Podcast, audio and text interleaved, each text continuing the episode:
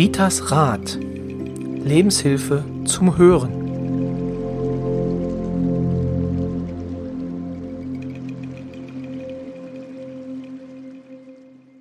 Hallo und herzlich willkommen zur 71. Folge von Ritas Rat, dem Podcast von und mit Rita Hagedorn.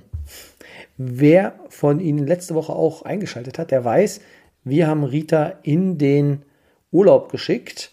Mittlerweile ist sie ja wieder zurück. Wir hatten ja unseren Podcast bzw. unsere Podcast-Aufzeichnung in Drehz und jetzt geht es aber weiter mit einer Konserve, einer alten Konserve aus dem letzten Jahr, letzten, vorletzten Jahr. Und zwar hatte ich mich mit Rita im Rahmen meines Podcastes unterhalten und da hat sie mir ein bisschen was über den Hospizdienst erzählt und wie sie auch dazu kam. Und das hören Sie jetzt in der zweiten Folge oder in dem zweiten Teil des Hospiz-Podcastes von Betreut. Aber kommen wir mal zurück, ähm, vielleicht doch zu Ihnen. Also warum machen Sie diese Tätigkeit als ähm, warum ja als Ehrenamtler mhm. oder jetzt als äh, gut, dann muss ich mal wirklich vorne anfangen. Das ist eigentlich mein Schicksal. Warum bin ich Hospizbegleiter 2004 geworden? Also, Tod war für mich das Schlimmste, was man sich überhaupt vorstellen konnte. Ich habe vier Geschwister verloren, sehr früh, relativ früh. Mhm. Ich habe mit 13 schon am Bett gesessen, meiner, also mit, ja, mit 13, meine Schwester zwei Jahre mehr oder weniger im, im, im Krebsstadium so dahin. Ich war 15, als sie mit 13 verstorben ist. Ja, äh, Gut, dann sind noch, ist noch ein Bruder verstorben, eine Schwester davor war schon verstorben und das richtig Schlimme war dann äh, 1997, als mein Lieblingsbruder, den ich mehr oder weniger großgezogen habe, tödlich verunglückt ist. Auf dem eigenen Grundstück meiner Eltern. Und dann ist mir für mich die Welt zusammengebrochen. Also ich konnte Tod nicht hören, gar nichts. Aber der Verlust hinterlässt natürlich viele tiefe Wunden, Hilflosigkeit, unendliche Trauer, alleingelassen sein. Das kennen viele. Ne? Allein der Gedanke sterben hat mich schaudern lassen. Tod bedeutete zu der Zeit für mich Tod weg. Also nicht mehr da, nicht mehr greifbar.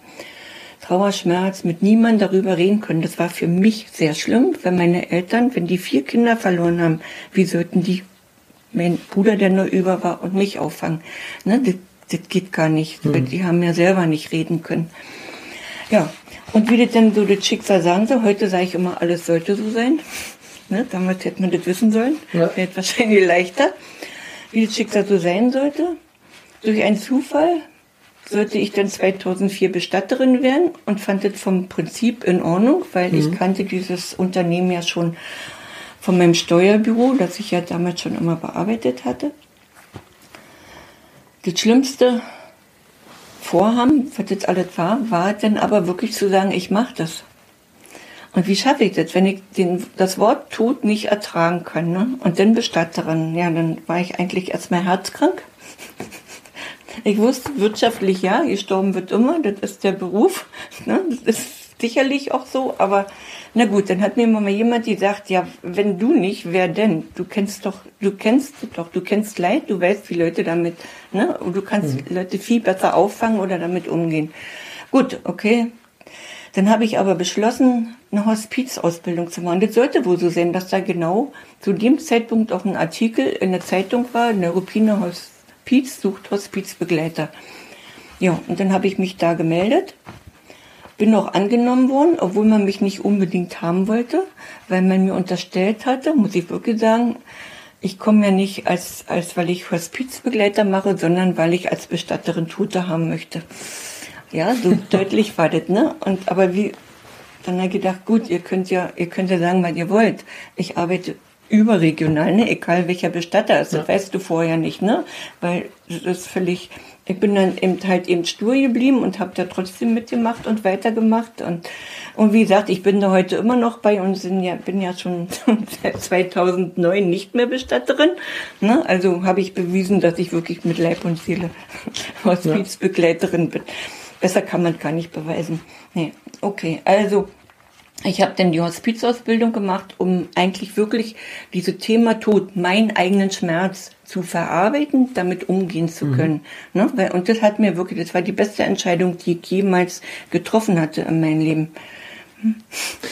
Ja. Würden Sie das äh, auch anderen empfehlen, diesen Weg? Kann nicht jeder. Also ich habe ja hier viele, durch meine hauptberufliche mhm. Tätigkeit, viele äh, Klienten und ich sehe, wer dazu geeignet ist oder nicht. Und durch mein, durch meinen Tipp, so manchmal, das wäre was hier so, ne? Äh, da sind auch schon ein paar Begleiter jetzt durch meine, ne? durch meine Empfehlung, da sehe ich das. Aber ich sehe auch, dass viele das gar nicht machen können. Mhm. Ne? Also du brauchst dazu schon wirklich, man muss sich da schon sehr arrangieren können. Hm? Das ist ja quasi auch eine Frage, die ich, äh, die ich auch auf meinem Zettel hatte. Ähm, was muss man mitbringen, um im Hospizdienst zu arbeiten, aus Ihrer Sicht? Ja, was habe ich mitgebracht? So. Den Willen hm? zu helfen, Menschen zur Seite zu stehen, dass sie nicht leiden, so wie, also mein Beweggrund war ja, nicht zuzugucken, wie Menschen leiden, helfen. Ne? Also irgendeine Aufgabe zu haben, die sinnvoll ist, die mich selber aber auch stärkt. Eine Hospizausbildung oder eine Begleitung macht auch stark. Die macht mhm. nicht nur schwach, ne? die macht auch stark. Und du musst natürlich die Zeit zur Verfügung haben. Mit kleinen Kindern ist es nicht machbar, da kann man dann schon mal vergessen. Hast du gerade jemanden, der im Sterben liegt, brauchst du nie mit einer Hospizausbildung anfangen. Ne? Oder hast du gerade einen Trauerfall hinter dir, wo du nicht klarkommst, ist es auch nicht gerade so günstig, obwohl ich zwei Frauen habe, die Kinder verloren haben, die hierher kamen. Und die Kinder waren noch nicht mal so, so lange tot, die total zufrieden sind über diesen Weg, genau mhm. den ich, ne, wo ich gesagt habe, das ist ihr Weg. Deswegen, ne, sie mussten dieses durchleben, damit sie jetzt diesen Weg gehen. Die sind heute noch dankbar, dass ich ihnen den Tipp gegeben habe. Die sind da mit vollem Herzen dabei. Ne, die haben durch, durch, ja, dadurch, dass du du konzentrierst dich ja nicht mehr nur auf dich. Du hm. siehst, er gibt ja noch ganz andere Schicksale. Also, genau, man braucht quasi einen Blick auch für Menschen, oder? Ja, äh, dann, um, ja. um feinfühlig. du musst fein, ja auch, okay. ne, du musst ja auch feinfühlig sein. Du musst dich ja auch darauf einstellen lassen. Du darfst auch nicht abwerten. Du kannst auch nicht sagen, oh Gott, ne, das geht nicht, ne. Du musst dich ja schon auf jeden einstellen. Du kannst aber auch als Begle äh, Hospizbegleiter sagen, nein, da, äh, da passt die Chemie nicht. Ne? Hm. Ja, das, Recht haben wir. Ne? Und das bringt keinem was. Das bringt dem Begleiter nichts und da, wo du hingehst, auch nicht. Ist Ihnen das schon passiert? Bitte? Ist Ihnen das selber schon passiert? Einmal. Einmal? Einmal. Ja, wirklich einmal. Äh, das kam vom Hospiz. Mhm. War gut gemeint alles. War eine ganz tolle Familie. Ne? Ich bin damit rausgefahren mit unserer Koordinatorin und habe mir gedacht, oh Gott, hier wird sie nicht. Hier wird sie nicht, obwohl ich selber ja hm. als Kind auf dem Land groß geworden bin. Aber die Frau kam zu nichts. Die, die zwei Söhne und der Mann sind nicht aus dem Zimmer gegangen. Ich habe gemerkt, die Frau möchte was sagen. Die haben, die haben überhaupt nicht so das Gefühl gehabt, wir dürften jetzt auch mal rausgehen oder irgendwas. Ich kann mir da eigentlich, und, und mit meiner Art, ich muss dazu sagen, ich begleite ja anders. Und wenn ich eine Begleitung mache, dann ist mir das egal, ob sie eine, ja, das ist jetzt nicht überheblich, aber mich interessiert es ja nicht, ob sie eine Suppe heute Mittag gegessen haben. Mich würde es interessieren, ob sie noch essen kann. Das ist ganz was anderes. Aber die Themen waren ganz anders. Ne? Weil die Männer waren im Vordergrund, nicht die Frau. Und dann habe ich gesagt, ich glaube, ich passe da nicht hin. Okay, dann. Guck mal, ob du jemand anderes hast, ansonsten mache ich die Begleitung weiter. Ne, ich hätte es weitergemacht. Aber da hat es eine Alternative gefunden, das hat dann gepasst. Aber die Frau hat dann ja eh nur noch 14 Tage gelebt. Okay. Ne, und ja, aber einmal ist mir das auch passiert. Hm? Das ist, und, ist ja menschlich, glaube ich. Das ist menschlich. Das wäre ja, auch, wär ja auch nicht schön, wenn ich jetzt hier gedacht hätte, na gut, ich gehe da hin, das sieht mir hin und dann, ne, das, das wäre ich nicht. Dann wäre ich ja nicht wirklich ich. Und einmal musste ich ablehnen, weil ich da gerade selber in einer ganz tiefen Begleitung gesteckt habe. Das war die hier im Krankenhaus, der Palliativ dann hier gelegen hat. Da kannte ich beide, den Mann und die Frau. Ne, und das hat mich so runtergezogen. Außerdem hatte ich da gerade mit meinen Zähnenfuß ja so eine Probleme. Da ich gesagt, da kam hier so ein Anruf, den kannte ich. Das hat mir eine Seele leid, aber ich hätte den wirklich nicht mehr geschafft. Also das wäre dann über meine hm. Kraft gegangen. Ne? Also das äh, nehme ich auch mit, dass man das auch selber auf dem Schirm haben muss, dass Ja. es kraft, kräftezehrend ist und dass Ja. man selber auch schaut, dass äh, man diese Kräfte auch einteilt Ja. und weiß, Ja. wo die Grenzen sind, Ja, oder? ja, da war ich auch dankbar, denn oft kenne ich meine Grenzen nicht, aber da war ich dankbar. Ich habe auch ganz toll was für mich entdeckt, was mir hilft. Wir haben eine Sauna im Keller. Wenn ich eine Begleitung habe, ne, so, und Mhm. du gibst da wirklich, und ich gebe da wirklich auch viel hin. Ich denke aber auch meine Kollegen, Ja. die da mit begleiten, ne, da gibst du sehr viel hin. Und dann bist du ja auch irgendwo emotional drin. Manchmal kommt ja auch noch alte Erinnerung hoch, ne. Und dann habe ich eigentlich so für mich beschlossen, ich gehe definitiv mit zur Beisetzung. Dann ist für mich so wie so ein Abschluss. Und danach gehe ich in meine Sauna. Und dann schwitze ich wie verrückt und stelle mir vor, ich schwitze alles aus, was ich da aufgenommen habe. Und das hilft mir. Das ist also ein gutes Ritual, finde Ja, also das ist wirklich, ne, das ist generell nach der Beerdigung Sauna und dann ist das wirklich so, ne, du musst ja wieder Kraft schöpfen für das Neue. ich. Was war so das schönste Erlebnis, was Sie in Ihrer Arbeit äh, im Hospizdienst hatten? Ich habe sehr, sehr viele schöne Erlebnisse. Was mich unheimlich rührt, ist, wenn ich bei älteren Menschen am Bett stehe und die meine Hand nehmen und sagen, ich glaube, du bist ein Engel oder ich habe das Gefühl, du bist ein Engel. Das ist so rührend, ne? Das ist so, ja, das, also das kommt dann wirklich an, wo du sagst, oh, Das äh, kann ich mir vorstellen. Also ich durfte es ja auch teilweise schon mal erleben. Aber wie gesagt, was den, das Thema angeht, würde ich gerne auf die Folge 28 verweisen. Ich würde noch einen Satz dazu sagen. Also eine Begleitung ist ein Geben. Ne? Ja. Also für jeden. Egal, ne? ob das nur hier Rita ist oder ob das meine Kollegen sind. Begleitung und ist ein Geben. Wir geben Zeit, wir geben Energie. Es ist aber auch ein Nehmen, weil wir lernen. Keine Begleitung ist wie die andere. Wir lernen unheimlich viel fürs Leben. Und wissen Sie, was mir so unheimlich geholfen hat? dass ich meins erstmal aufgearbeitet habe, meine Vergangenheit, ne? und dass ich mir bewusst bin, wie dankbar ich sein kann, selbst wenn mir mal richtig was wehtut, ja, oder der Zahn, wie Fuß, ja, hier, die, Zähne mir alles aus, m, durcheinander gebracht haben. Es gibt Schlimmeres. Du lernst wirklich, das Leben mehr zu achten, dankbarer zu sein. Das, äh, ja, also eigentlich äh, ein sehr schönes Schlusswort für unseren Podcast heute. Ich überlege gerade, gibt es noch etwas, was Sie ähm, unbedingt noch loswerden möchten, was, was jetzt den Hospizdienst äh, angeht? Wir suchen natürlich immer ehrenamtliche Begleiter. Ne? Das wird wahrscheinlich auch nicht aufhören. Wenn äh, manche haben die Ausbildung gemacht, dann merken sie hinterher, ach, das ist doch nicht meins. Ne? Das wird es immer geben in jedem Bereich. Und äh, Zeit, Zeit, wer hat schon immer Zeit? Ne? Das ist auch ein bisschen schwierig. Ja, dann kann ich noch mal sagen, die Spenden. ja. Ich glaube, das kam an. Ja, ne? Und wir mal gucken, ob noch irgendwas ist, was so ganz Genau. wichtig ist. Vielleicht darf man es verraten, Sie haben sich ja einen Spickzettel gemacht. Ich habe mir einen Spickzettel gemacht, weil ich kenne mich. Ich kann anfangen zu erzählen. Ja. Weil, ja, und dann könnte ich hier drei Stunden erzählen, ohne irgendwo aufzuhören. Und äh, ich wollte wenigstens die wichtigsten Sachen bringen. Ne? Genau, denn Also Aber nee, ich glaube- wir haben eine gute, doch, was ich noch nicht habe, wir haben eine gute Ausbildung. Wir genießen eine gute Ausbildung. Ne? Also die Ausbildung geht ja im Prinzip entweder ein Dreivierteljahr oder ein Jahr. Das bestimmen denn die Teilnehmer alleine ne? und machen sie das so ein bisschen kompakter oder ne, ein bisschen so weiter gezogen. Das machen die Teilnehmer alleine. Natürlich mit, mit der Psychologin, ist ja auch eine Psychologin dabei und so weiter. Und äh, wir werden auch, selbst wenn, die, wenn du denn der Hospizbegleiter bist, werden wir immer noch weiter äh, ausgebildet. Ne? Also Qualifizierung quasi. Wir haben da auch ein, äh, eine Psychologin. Also wir würden selber auch eine Hilfe bekommen. Ne? Wir haben Okay. Supervision, machen wir zweimal im Jahr. Ne? Weil wir müssen, wir haben ja auch, wir müssen ja auch mal reden. Ne? Oder mal austauschen, wenn wir jetzt da. Ach, und was nur wirklich schön ist, im November machen wir dann immer so eine Verabschiedung. Vorher Jahr ist es ja leider ausgefallen. Jeder Begleiter zündet eine Kerze an für denjenigen, den er begleitet hat. Ne? Das ist irgendwie ein schönes Ritual.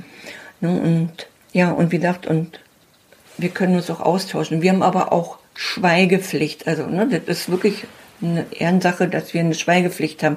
Da sagt man nicht, da war das so oder da war das so, sondern geht es um die Begleitung, ne, von bis oder so, ne, oder hat dich das emotional stark berührt oder nicht berührt, mhm. ne, ist ja ein Unterschied. Ich sag mal, es ist eine ältere Dame, die da in Frieden gehen kann, dann sagst du, Gott sei Dank, durfte sie gehen, ne, oder ist das da ein junger Mensch, der da leidet und wo du mit äh, fieberst, ne, mhm. ja, also, hm? und dann ist es immer noch mal eine schöne Geste. Ja, das war dann eigentlich mehr oder weniger mein Schlusswort, wenn Sie nicht noch eine Frage haben. Das, ähm, was das angeht, ähm, danke ich Ihnen erstmal äh, für den Teil des Gesprächs. Ja, wenn es noch Fragen gibt, ich denke mal auch, äh, dass Sie auch dann telefonisch zu erreichen sind. Das heißt, wir würden nochmal die Kontaktdaten vom Hospizverein jetzt in mhm. Küritz mhm. ähm, einfach nochmal in die Shownotes reintun.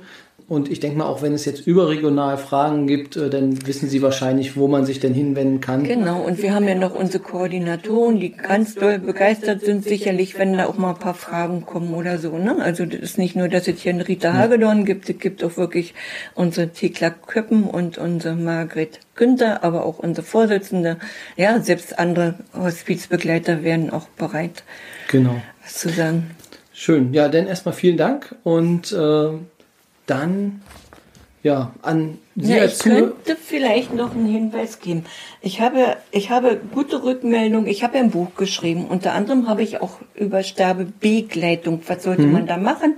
Ne? Oder so gute Tipps hin dazu gegeben. Und Sie wollten das ja dann genau, also reinstellen. Das, genau, genau. Also ne? das, äh, das war jetzt, dann machen wir es an der Stelle schon. Genau. Ähm, Hilfe zur Selbsthilfe heißt das Buch von Einblicke und Erfahrungen von, äh, von Rita Hagedorn. Nee, nee, Rita Akasha. Oh.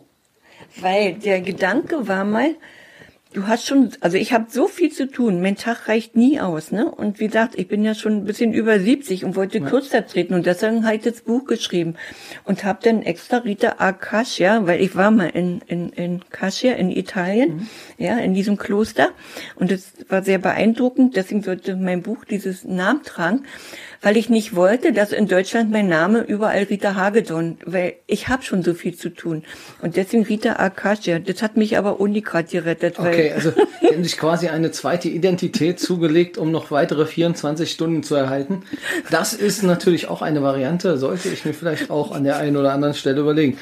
Ähm, also Rita Akasha ähm, ja, mit dem Buch, Buch ne? genau. Genau, aber ähm, der Titel ist alles okay. Genau, wir ähm, verlinken das auch nochmal in den Show Notes. Ähm, und da geht es dann vor allem auch um die Sterbebegleitung, hatten sie gesagt, dass man sich dann da noch äh, ein wenig belesen kann.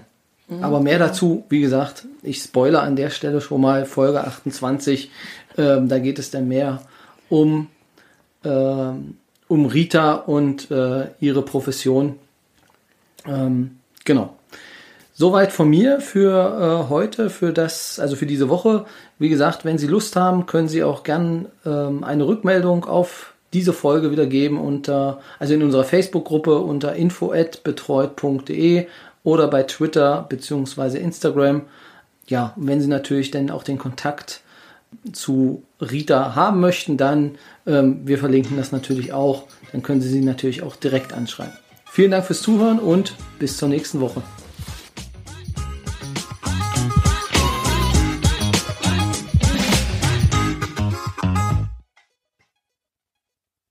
Ja, jetzt haben Sie unser erstes Kennenlernen auch ähm, auditiv wahrnehmen dürfen. Genau, also das war das erste Treffen, was ich mit Rita hatte und danach haben wir uns entschieden, diesen Podcast zu machen.